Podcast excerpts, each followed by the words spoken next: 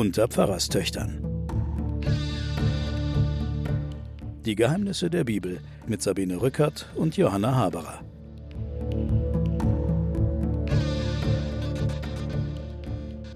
Willkommen zu den Pfarrerstöchtern und den Geheimnissen der Bibel.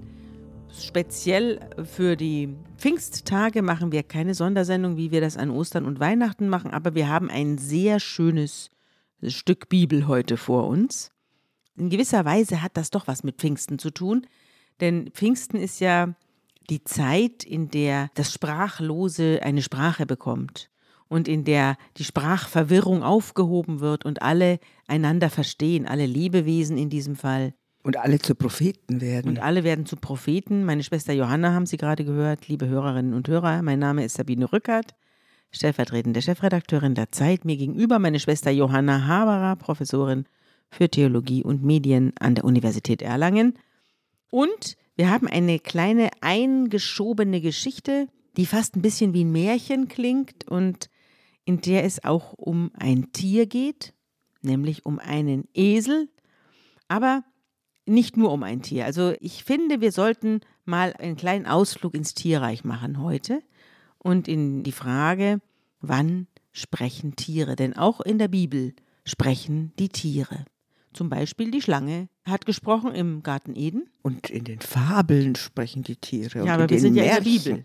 Dass in den mhm. Märchen die Tiere sprechen, ist ja bekannt, aber auch in der Bibel sprechen die Tiere. Mhm. Zum Beispiel eben die Schlange und dann eben diesmal ein Esel. Und deswegen wollte ich die Sendung heute mit einem kleinen Witz beginnen, den ich kürzlich gelesen habe und den ich entzückend fand. Der hat mit Tieren zu tun und mit Gott. Der Hund denkt über die Menschen. Sie lieben mich, sie füttern mich, sie kümmern sich um mich, sie müssen Götter sein. Die Katze denkt über die Menschen. Sie lieben mich, sie füttern mich, sie kümmern sich um mich. Ich muss ein Gott sein. Ist das nicht wunderbar? Wunderbar. Manchmal ist ein Tier ja auch ein Gott. Mhm. Das war ja bei den alten Ägyptern so. Und ja, jetzt schauen wir doch mal, was in dieser Sendung mit uns geschieht. Es geht um den Propheten oder den Seeherr Bileam und seinen Esel. Diese eingeschobene Märchengeschichte bleibt aber im Verbund mit den Geschichten, die drumherum sind. Also sie passt genau hinein. Es ist jetzt nicht so, dass man sich verabschiedet und anderes Personal auftritt, sondern gar nicht, sondern die Israeliten sind nach wie vor daran interessiert, nach Kanaan hineinzugelangen. Gewinnen Kriege? Gewinnen Kriege, haben es erst mit der Diplomatie versucht und jetzt versuchen sie weiterhin in das Land Kanaan vorzudringen. Sie brachen auf und schlugen ihr Lager in den Steppen von Moab auf, jenseits des Jordan, bei Jericho. Also wir wissen jetzt ziemlich genau, wo sie sich im Moment befinden. Da treffen sie auf Balak.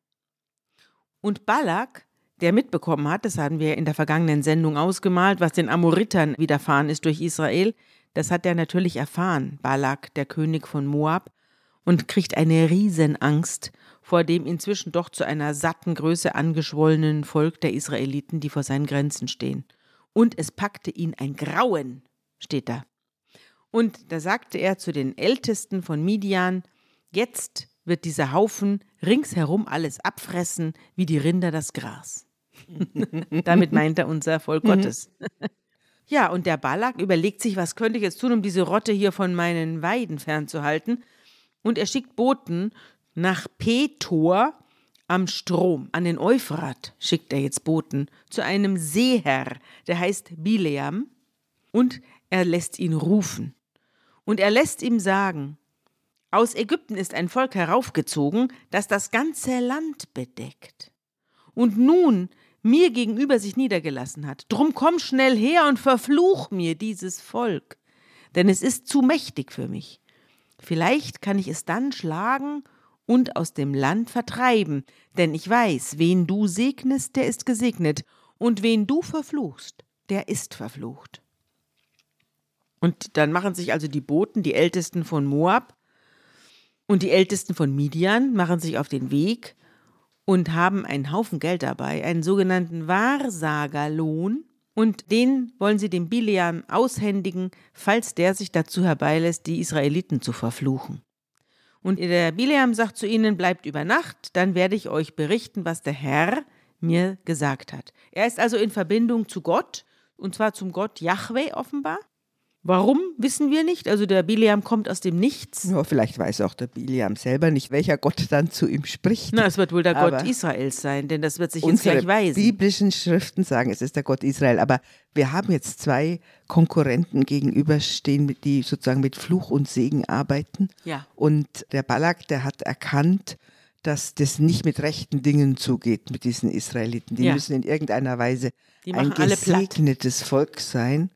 Und er will jetzt diesen Segen brechen. Mhm. Und er will, dass der Segen auf sein Volk übergeht. Und es kämpfen die Mächte von es Segen ist ein und Götterkampf, Fluch. der sich jetzt hier entbrennt. Ja, zumindest denkt der Balak das. Ja. ja? ja. Und was halt jetzt ungewöhnlich ist, ist, dass die jetzt weit weggehen. Also es wird natürlich wie über alles, in diesen Stellen wird natürlich gestritten, wo jetzt dieser Fluss ist und ob das tats- Euphrat. Hier tatsächlich in meiner Anmerkung unten steht, Ja, Balak, der König von Moab, will den Kampf mit Israel nicht aufnehmen. Er will das Volk, das mit Gottes Hilfe siegt, mit der Hilfe seines eigenen Gottes, ist gleich Baal. Mhm. Das steht hier nicht drin, aber das kommt jetzt gleich. Schlagen. Deshalb schickt er Boten an den Euphrat Genau. zu Bileam. Der Fluss ist also Euphrat.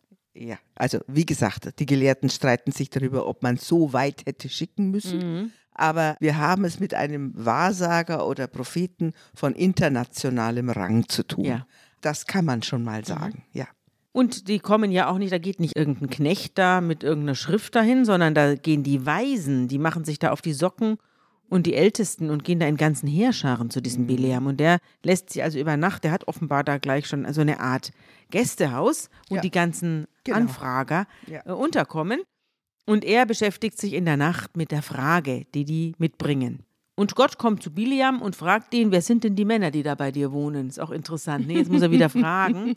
Und Biliam sagt zu Gott, das ist der Balak, der Sohn Zippors, der König von Moab, und er hat Boten zu mir geschickt und er lässt mich fragen, das Volk, das aus Ägypten herangezogen ist, bedeckt das ganze Land, komm und verwünsch es für mich. Genau. Und vielleicht kann ich dann im Kampf siegen und es vertreiben. Und Gott sagt zu Biliam, geh nicht mit, verfluch das Volk nicht, denn es ist gesegnet. Und deshalb steht der Biliam andern Tags auf und sagt zu den Hofleuten des Balak, kehrt mal schön heim in euer Land, denn der Herr erlaubt mir nicht, mit euch zu gehen. Und da machen sich die Hofweisen aus Moab auf die Socken und kehren nach zu Balak zurück und erzählen ihm, Biliam hat sich geweigert, mitzukommen. Aber der Balak lässt nicht locker. Also diese Heerscharen, die ihm da vor seiner Tür stehen, die machen ihm doch große Sorgen und er schickt nochmal Hofleute aus, noch mehr und noch vornehmere als das erste Mal. Und sie kommen zu Bileam und sagen ihm, so sagt Balak, lass dich nicht abhalten, zu mir zu kommen, ich will dir einen sehr hohen Lohn geben. Alles, was du von mir verlangst, will ich tun, nur komm und verwünsch mir dieses Volk. Ist auch ein bisschen so wie, ne, wes Brot ich esse, das Lied ich sing. Also er soll jetzt irgendwie weiß sagen, dass die verflucht sind, aber vorher kriegt er ordentlich Kohle dafür. Zumindest der Balak nimmt an, dass der Baal der Gott ist, um den es geht. Also es ist auch eine gewisse Ah. Unklarheit drüber, weil der Name Biliam wird auch übersetzt, Baal ist mein Onkel oder so. Ah. Also das heißt, er wird auf jeden Fall zu dieser Baalschen Religion in Assoziation äh, gesetzt. Also steckt dahinter auch eine gewisse Übernahme Mhm. Jahwes. Der setzt sich einfach auf die Stelle von dem Baal. Und Drauf. ja, genau. Ja. Und der Balak weiß nicht ganz genau, mit welchem Gott jetzt. Ja. Und der Bileam, der sagt aber jetzt zu den Dienern des Balak, also des Königs von Moab, wenn mir Balak sein Haus voll Silber und Gold gibt, könnte ich dem Befehl des Herrn meines Gottes nicht zuwiderhandeln. Sei es in einer unwichtigen oder in einer wichtigen Sache, doch bleibt auch ihr jetzt mal über Nacht, bis ich weiß, was Gott weiter zu mir sagt. Und in der Nacht kommt Gott zu Bileam und spricht zu ihm, wenn die Männer gekommen sind, dich zu holen, dann mach dich auf den Weg und geh mit, aber du darfst nur das tun, was ich dir sage. Und deswegen kommt Biliam am anderen Morgen mit, er sattelt seinen Esel und schließt sich den Hofleuten aus Moab an. Also das Merkwürdige ist, dass diese Legende oder diese zauberische Erzählung, Ja. die da mitten in unseren Kriegswirren Ja. steckt und die eigentlich so, so märchenhaft daherkommt, das ist eigentlich die einzige Stelle, wo wir sagen können, es gibt einen historischen Beweis dafür, dass es den Biliam gegeben hat. Echt? Ja. Was denn für ein? Es gibt eine Schrift, die gefunden wurde im Tel El Allah. Und da kommt der Prophet vor, der heißt Seher der Götter. Und Mhm. der heißt Bileam. Und er wird in der Tat als eine Art internationaler Wahrsager, Wann? Hero, 9. Jahrhundert vor Christus. Neuntes Jahrhundert Ja, vor Christus, also, uralt, man da- 1000 vor Christus. es ins 9. Jahrhundert vor Christus. Ah. Das heißt, es gibt eine ganz alte Quelle von dieser Geschichte. Aber da spielt doch auch unsere Geschichte ungefähr. Da spielt unsere erzählte Zeit, Ja. genau. Und es gab offensichtlich tatsächlich so einen, so einen internationalen Hero, wobei in unserer Geschichte er nicht als Prophet bezeichnet wird. Mhm. An keiner Stelle. Er wird als Seher bezeichnet. Und er wird dann auch seine Karriere durch die Bibel machen. Er wird Ja. immer mal wieder vorkommen. Ja, mal so, mal so. Genau, mal so, mal so. Und er wird sowas wie ein Vorbild sein für die Magier aus dem Morgenland in der Jesusgeschichte. Ja, mit der Krippe. Ja, also wo die dann alle, die Magier an- Anrücken. anrücken, die kommen auch alle aus diesem Euphratgebiet, aus diesem Ostgebiet. Also der macht eine richtige Karriere, aber Tatsache ist, dass das Einzige, was wir wirklich historisch wissen, ist, dass der Biliam als Seher der Götter eine Erwähnung findet in einem Schriftstück Außerhalb der Bibel. außerhalb der Bibel. Ja, toll.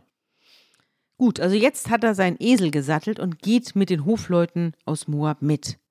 Und jetzt kommt eine zweite Erzählung, die kollidiert hier mit der ersten. Weil Gott entweder mit sich selber im Unreinen ist, ob er den Biliam da hätte mitziehen lassen können, oder ob es jetzt zwei Erzählungen sind, die zu einer zusammengefügt worden sind und jetzt nicht so richtig zusammenpassen. Denn im nächsten Absatz wird Gott sehr zornig, weil Biliam mitgegangen ist. Ja, das kennen wir aber von Gott, dass der sich immer mal wieder anders Ja. überlegt. Eine ähnliche Geschichte haben wir beim Jakob am Jabok, Ja. wo Gott eigentlich den Jakob ja begleitet die ganze Ja. Zeit und dann stellt er sich ihm entgegen.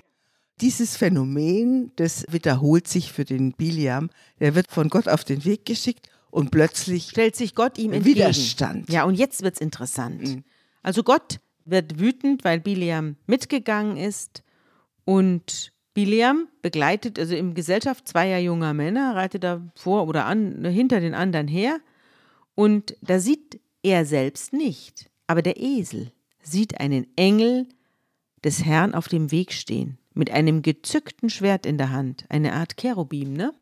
Ja. Ein bewaffneter Engel Ja.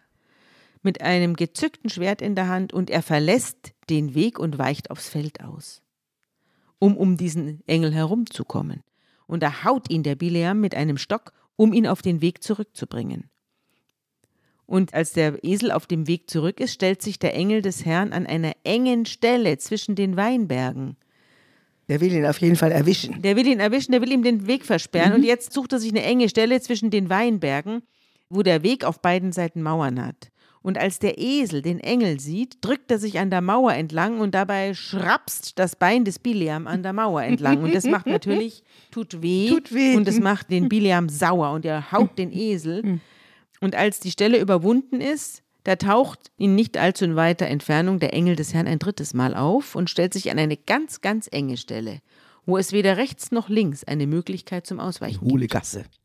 Und als der Esel den Engel sieht, geht er unter Bileam auf die Knie. Also er setzt sich jetzt hin, der Esel.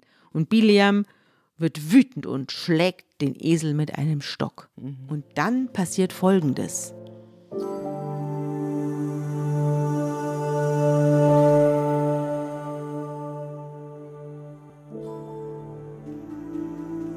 Da tat der Herr der Eselin den Mund auf, und sie sprach zu Bileam, Was hab ich dir getan, dass du mich nun dreimal geschlagen hast? Bileam sprach zur Eselin, Weil du Mutwillen mit mir treibst. Ach, dass ich jetzt ein Schwert in der Hand hätte, ich wollte dich töten. Die Eselin sprach zu Bileam, Bin ich nicht deine Eselin, auf der du geritten bist von jeher bis auf diesen Tag? War es je meine Art, es so mit dir zu treiben? Er sprach, Nein. Da öffnete der Herr dem Biliam die Augen, dass er den Engel des Herrn auf dem Weg stehen sah, mit einem bloßen Schwert in seiner Hand. Und er neigte sich und fiel nieder auf sein Angesicht.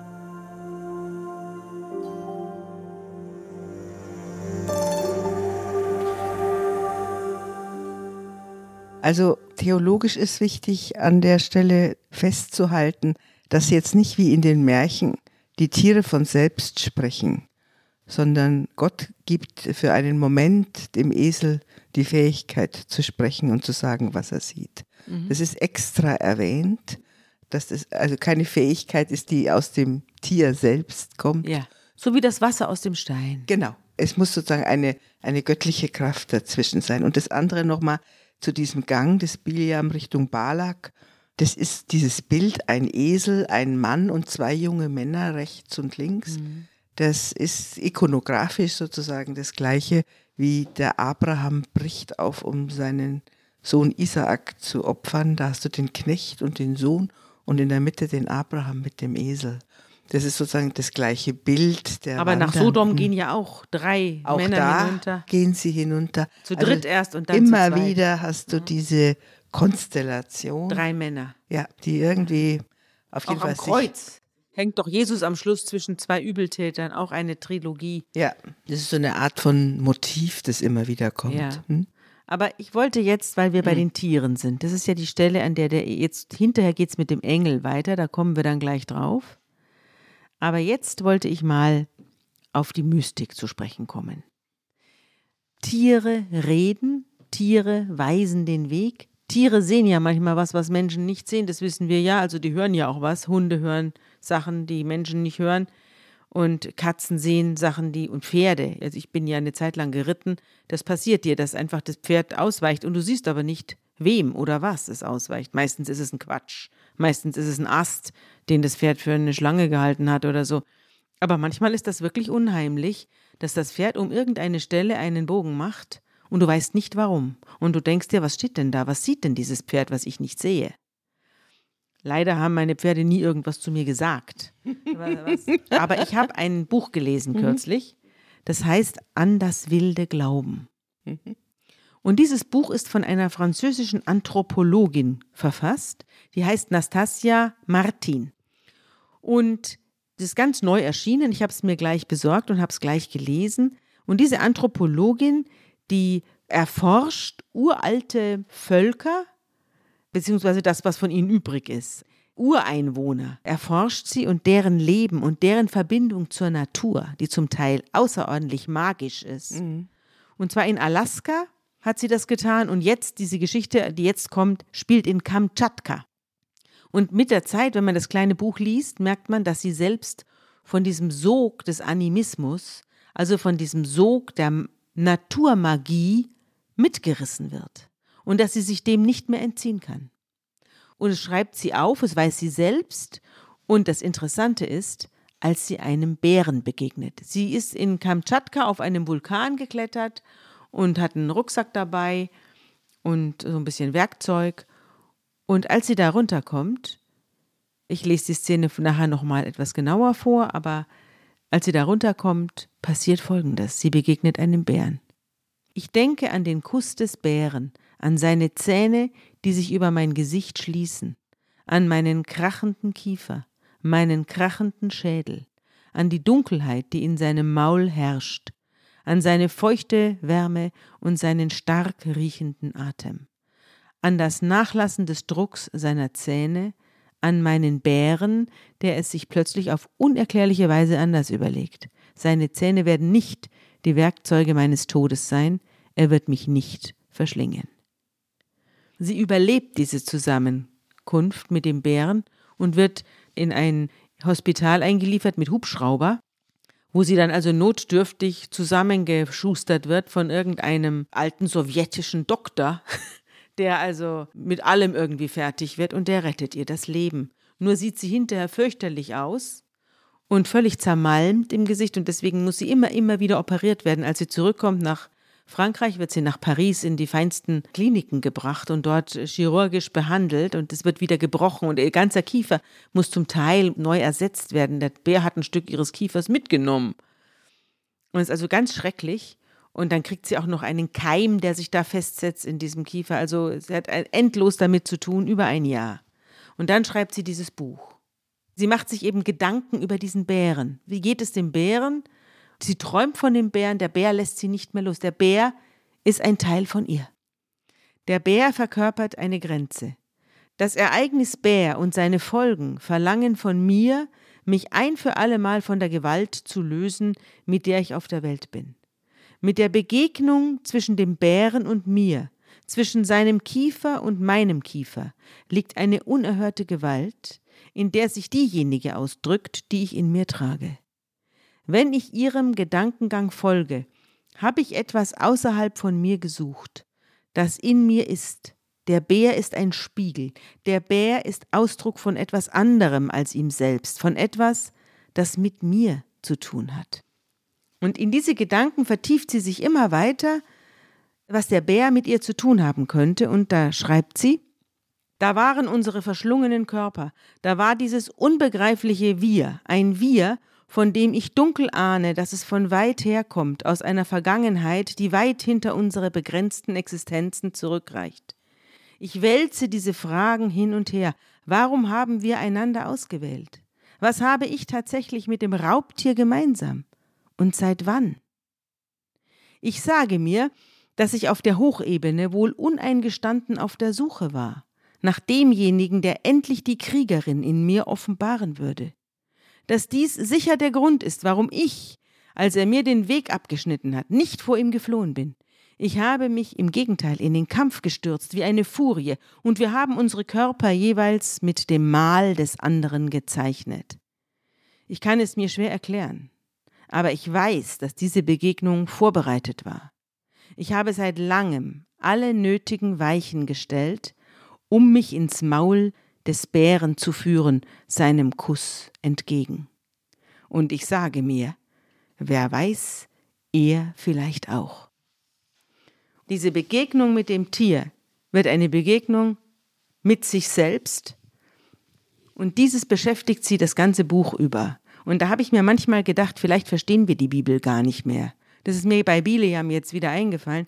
Vielleicht sind wir gar nicht in der Lage zu verstehen, was diese Schriften meinen, weil wir diese anthropologischen Voraussetzungen, die diese Frau hat, oder diese Erlebnisse, die diese Frau hat, nicht haben. Vielleicht muss man solche Erlebnisse haben, um das überhaupt verstehen zu können, was wir hier vortragen in unserem Podcast. Ich lese jetzt noch ein letztes Stück vor und dann höre ich auch schon auf. Also sie sagt eben, die ganze Anthropologie, die ganze Beschäftigung mit den alten Völkern hat sie da hingeführt und das war der Kairos, das sagt sie jetzt auch gleich. Wir treffen aufeinander, der Bär und sie. Wenn der Kairos eine Essenz hat, dann diese. Die Unebenheit des Geländes verbirgt uns voreinander. Sie erzählt jetzt die Geschichte nochmal von Anfang an. Es herrscht Nebel, der Wind weht nicht in die richtige Richtung. Als ich ihn sehe, steht er schon vor mir. Er ist genauso überrascht wie ich. Wir sind zwei Meter voneinander entfernt, es gibt keine Ausweichmöglichkeit, weder für ihn noch für mich. Daria, das ist eine der Ureinwohnerinnen, hatte mir gesagt, wenn du einem Bären begegnest, sagst du ihm, ich rühre dich nicht an und du rührst mich nicht an. Ja, sicher, aber nicht in dem Moment. Er zeigte mir die Zähne, wahrscheinlich hat er Angst. Ich habe auch Angst, aber da ich nicht fliehen kann, mache ich es ihm nach, ich zeige ihm die Zähne. Dann geht alles sehr schnell. Wir stoßen zusammen, er wirft mich um, meine Hände greifen in sein Fell, er beißt mich in das Gesicht, dann in den Kopf. Ich spüre, wie meine Knochen krachen. Ich sage mir, ich sterbe, aber ich sterbe nicht. Ich bin bei vollem Bewusstsein. Er lässt los und schnappt nach meinem Bein. Ich nutze die Gelegenheit, nehme meinen Pickel aus der Rucksackschlaufe, schlage damit zu, weiß nicht wohin, weil meine Augen geschlossen sind. Ich bin nur noch Gefühl. Er lässt los, ich öffne die Augen und ich sehe ihn schon weit weg davonrennen und hinken. Ich sehe das Blut an meiner behelfsmäßigen Waffe. Und so bleibe ich da liegen, entgeistert und blutüberströmt, und ich frage mich, ob ich leben werde. Aber ich lebe. Mein Bewusstsein ist schärfer denn je. Mein Gehirn arbeitet auf Hochtouren. Ich sage mir, wenn ich davonkomme, wird es ein anderes Leben sein. Das Ereignis an diesem 25. August 2015 ist nicht irgendwo in den Bergen von Kamtschatka greift ein Bär eine französische Anthropologin an. Das Ereignis ist, ein Bär und eine Frau begegnen einander und die Grenzen zwischen den Welten implodieren nicht nur die physischen Grenzen zwischen einem Menschen und einem Tier, die bei ihrem Zusammenstoß Breschen in ihren Körper und ihrem Kopf aufreißen, Es ist auch die Zeit des Mythos, die die Realität einholt. Das Einst, das mit dem Jetzt zusammentrifft. Der Traum, der sich verkörpert. Die Szene spielt sich heutzutage ab, aber sie könnte genauso gut vor tausenden Jahren stattgefunden haben. Das klingt ganz toll und erinnert mich an die weltberühmte Pianistin Grimaud, die mit Wölfen zusammen wohnt.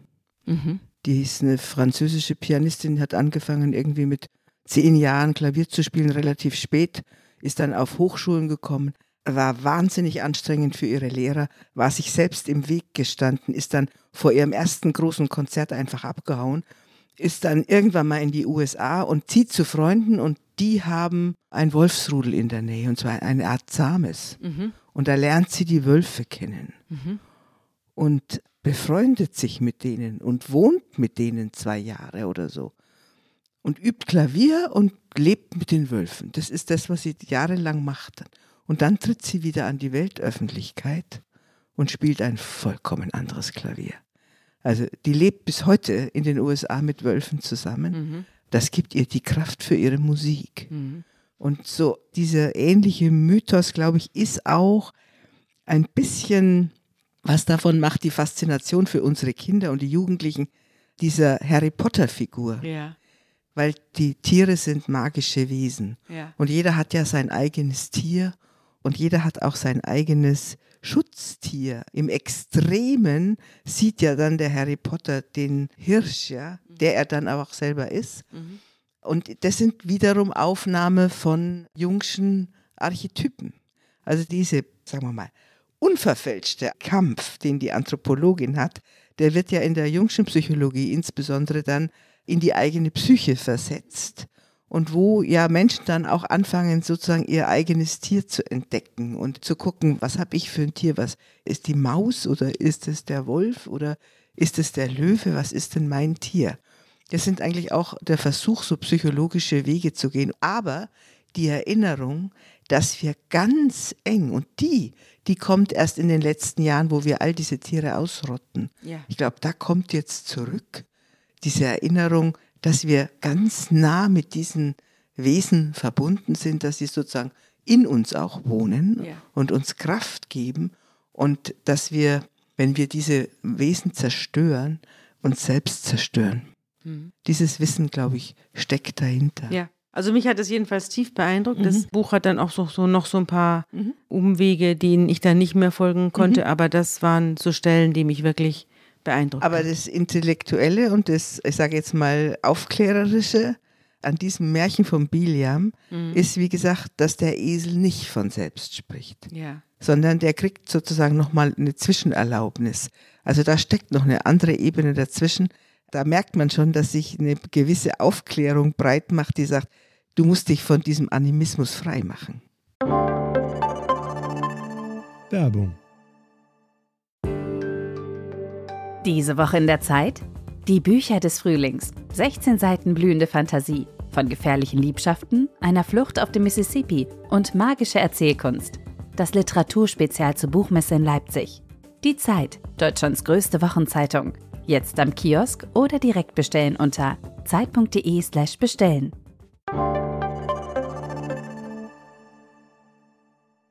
Der Engel nimmt sich jetzt den Bileam zur Brust und sagt: Warum hast du deinen Esel geschlagen? Ich bin dir feindlich in den Weg getreten, weil mir der Weg, den du gehst, zu abschüssig ist. Ist auch interessant, das ne? ja. Übertragen. Ja. Du gehst deinem Niedergang entgegen ja. und ich halte dich auf. Du lässt dich hier bezahlen für Flüche. Das ist nicht der Sinn eines Sehers.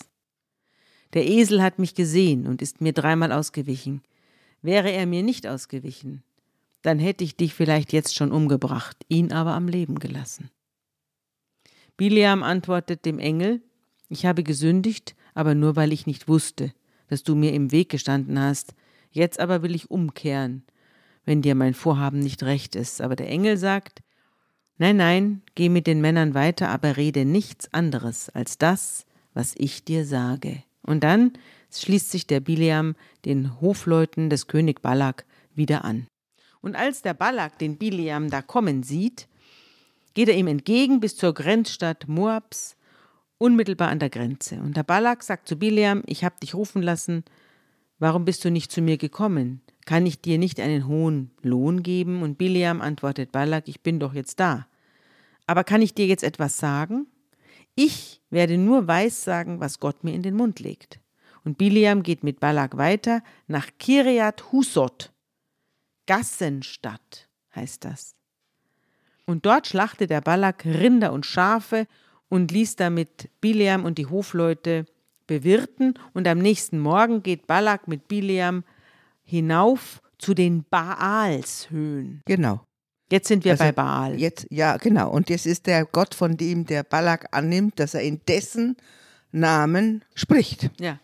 Wir wissen aber jetzt nicht genau, ob Gott oder Baal oder beide oder ob Gott inzwischen Baal verschluckt hat. Genau.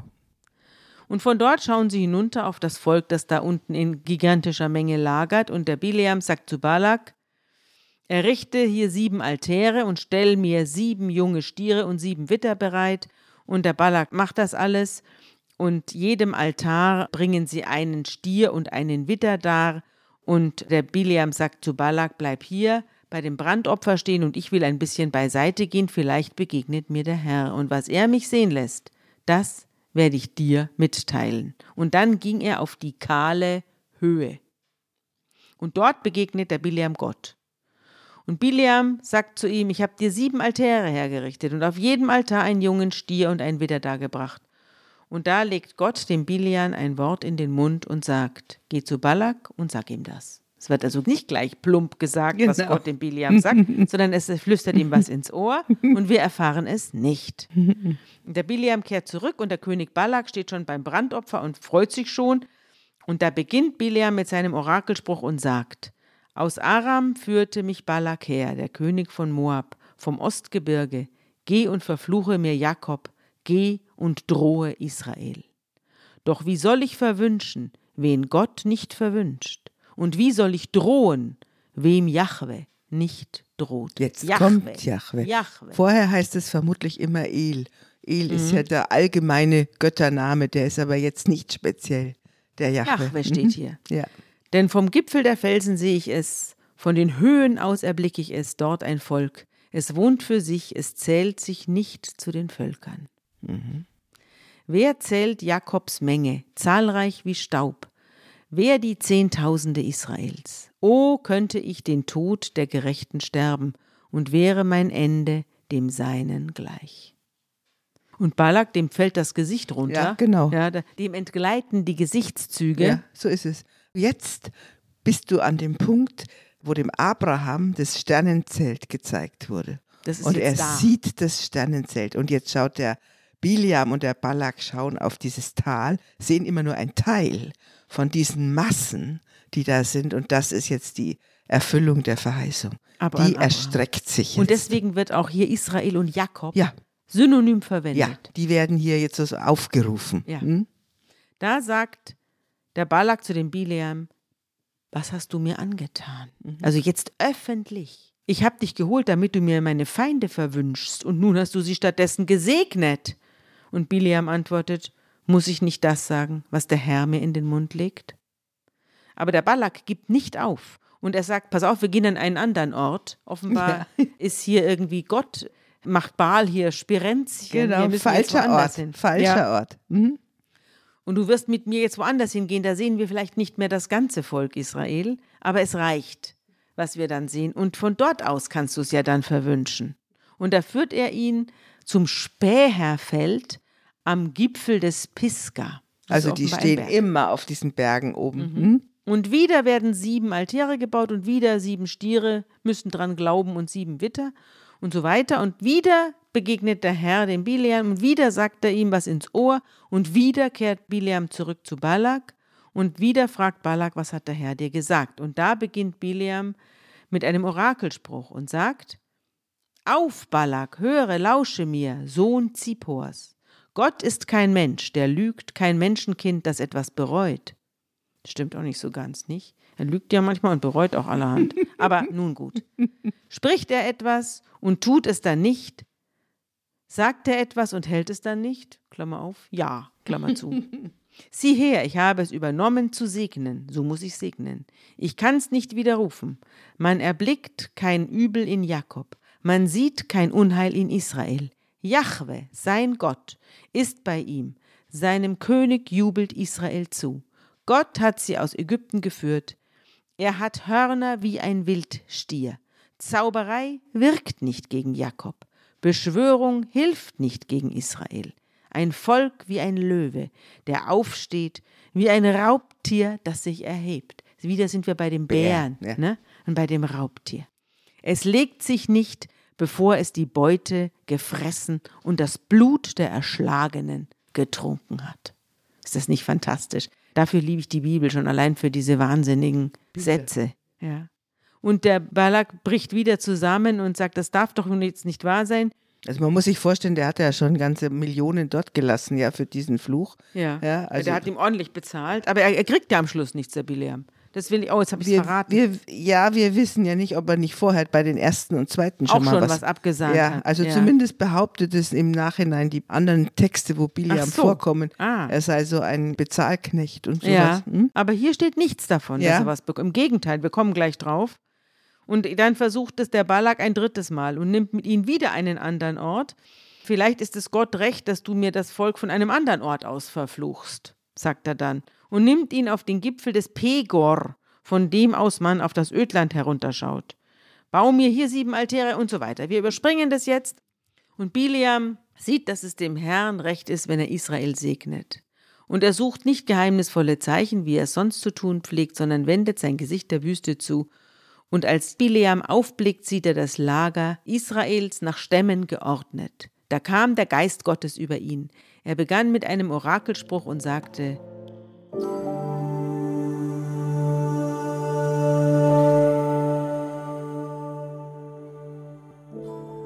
Wie fein sind deine Zelte, Jakob, und deine Wohnungen, Israel. Wie die Täler, die sich ausbreiten, wie die Gärten an den Wassern, wie die Aloebäume, die der Herr pflanzt, wie die Zedern an den Wassern. Sein Eimer fließt von Wasser über, und seine Saat hat Wasser die Fülle. Gott, der sie aus Ägypten geführt hat, ist für sie wie das Horn des Wildstiers. Er wird die Völker, seine Verfolger, auffressen und ihre Gebeine zermalmen und mit seinen Pfeilen zerschmettern. Er hat sich hingestreckt, sich niedergelegt wie ein Löwe und wie ein junger Löwe. Wer will ihn aufstören? Gesegnet sei, wer dich segnet, und verflucht, wer dich verflucht.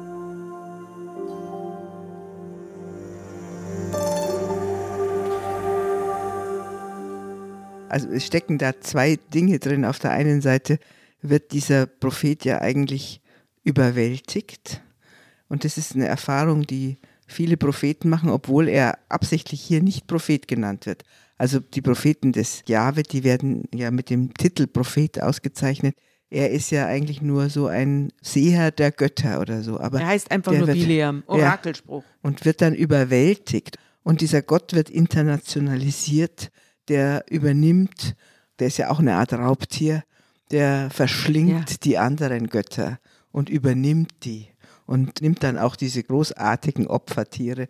Die Opfer, So ein bisschen wie unsere Anthropologin und der Bär. Genau. Jeder nimmt vom anderen Ja. was mit. Also Ja. Gott kriegt was von Baal Ja. und frisst den Baal Ja, und der Ball. und der Baal lebt in ihm Ja, weiter. es steht ja drin, das ist ein, wie ein Stier. Der Gott ist wie ein Stier. Stier ist ja eigentlich das Symbol für Baal. Und Balak wird wütend auf Bileam und schlägt die Hände zusammen, ist außer sich. Geh weg dorthin, wo du hergekommen bist. Ich habe versprochen, dir einen hohen Lohn zu geben. Jetzt redet Balak auch von Jahwe. Aber Jahwe hat dich daran gehindert, ihn zu erhalten. Ha! Gott ist schuld, dass du jetzt keine Kohle kriegst. Und Bileam sagt zu Balak, habe ich dir nicht gleich und gleich deinen Boten gesagt, auch wenn mir Balak sein ganzes Haus voll Silber und Gold gibt, kann ich dem Befehl des Herrn nicht zuwiderhandeln und nach eigenem Gutdünken Gutes oder Böses bewirken. Ich muss das sagen, was der Herr sagt. Gut, ich gehe jetzt zu meinem Volk zurück, will dir aber trotzdem noch verraten, was dieses Volk deinem Volk in der Zukunft antun wird. Er meint Israel, Ja. was Israel seinem Volk, den Moabitern, antun wird. Und er begann mit seinem Orakelspruch und sagte, Ich sehe ihn, aber nicht jetzt. Ich erblicke ihn, aber nicht in der Nähe. Ein Stern geht in Jakob auf, ein Zepter erhebt sich in Israel. Er zerschlägt Moab die Schläfen, und allen Söhnen Seths den Schädel. Edom wird sein Eigentum, Seir, sein Feind, wird sein Besitz. Israel aber wird mächtig und stark. Aus Jakob steigt einer herab und vernichtet alles, was aus der Stadt entkam. Und das Gleiche sagt er für Amalek hervor. Amalek war das erste unter den Völkern, doch es endet im Untergang.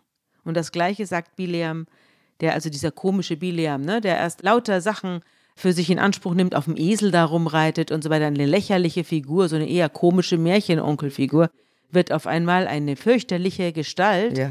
aus deren Mund nur Untergang und Verderben kommt. Ja. Und für die Keniter sagt er, dein Wohnsitz kein, kein. Das sind die Nachfolger des Kain, ja? Ja, und es seht. Mhm. Dein Wohnsitz kein ist sicher und fest. Dein Nest ist auf Felsen gebaut. Doch es wird hinweggefegt werden. Nicht mehr lange, dann führt Assur, also die Assyrer, dich hinweg. Er begann nochmals mit dem Orakelspruch und sagt, Weh, wer wird am Leben bleiben, wenn Gott das tut? Schiffe kommen von den Kitäern. Sie demütigen Assur, sie demütigen Eber, doch auch er endet im Untergang. Und dann bricht Bileam ab und kehrt in seine Heimat zurück. Und Balak geht seines Weges. Und der Biliam, der spricht ja das, was ihm sozusagen eingegeben wird. Ja, Und dann siehst du, wie der Gott Jahwe, der am Anfang eben so ein bisschen mitgezogen ist Ja. und dann im Vulkan war und Ja. so, wie der jetzt plötzlich wie ein Marionettenspieler die Assyrer führt und die Schiffe übers Meer führt und die Völker vernichtet. Wie der plötzlich ein Gott für alle wird und fremden Propheten irgendwo von weit her seine Worte eingibt. In den Mund Also man kann da sehen, dass dieser Hausgott der Israeliten sowas wird wie der, der dann besungen wird. Es werden kommen alle Völker vom Westen und vom Osten und vom Süden und vom Norden und sie werden hinpilgern zu dir zum Tempel. Also wir haben da eine Internationalisierung dieses Alleingottbildes, aber auch diese unglaubliche, noch einmal ganz stark dieser Erwählungsgedanke. Es ist der Stern aus Jakob. Den Stern sehen wir dann an Weihnachten wieder wo der Erwählungsgedanke dieses Volkes, das einfach mit seinem Gott verwoben ist und von ihm beschützt wird, das ist da nochmal ganz stark. also es ist unglaublich. Unglaublich, wenn man das liest. Was hast du als gutes Wort zum Schluss herausgesucht? Ja, mich hat da besonders beeindruckt eben diese Wehrlosigkeit des Propheten Biliam, der sich nicht raussuchen kann, wem er da folgt und was in ihn hineingelegt wird an Worten. Und es ist eine Erfahrung, die machen viele biblische Propheten, dass sie wehrlos sind gegenüber dem Auftrag, den sie haben. Und das kann man besonders schön beim Jeremia nachlesen.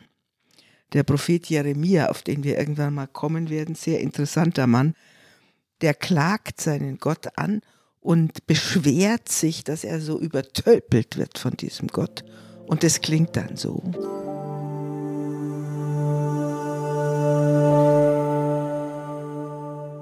Herr, du hast mich überredet und ich habe mich überreden lassen.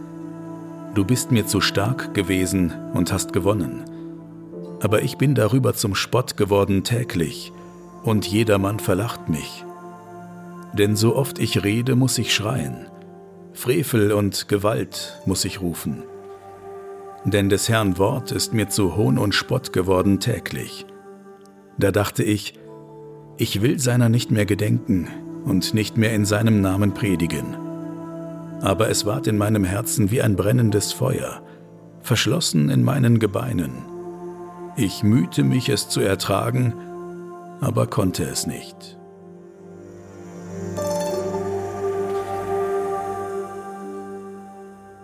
Ja, liebe Johanna, liebe Hörerinnen und Hörer, wir sind am Ende der Bileams-Geschichte und wir wünschen Ihnen ein schönes Pfingstfest mit diesen wirklich starken Worten aus der Heiligen Schrift. Wir verabschieden uns und wir hören uns wieder in 14 Tagen. Tschüss.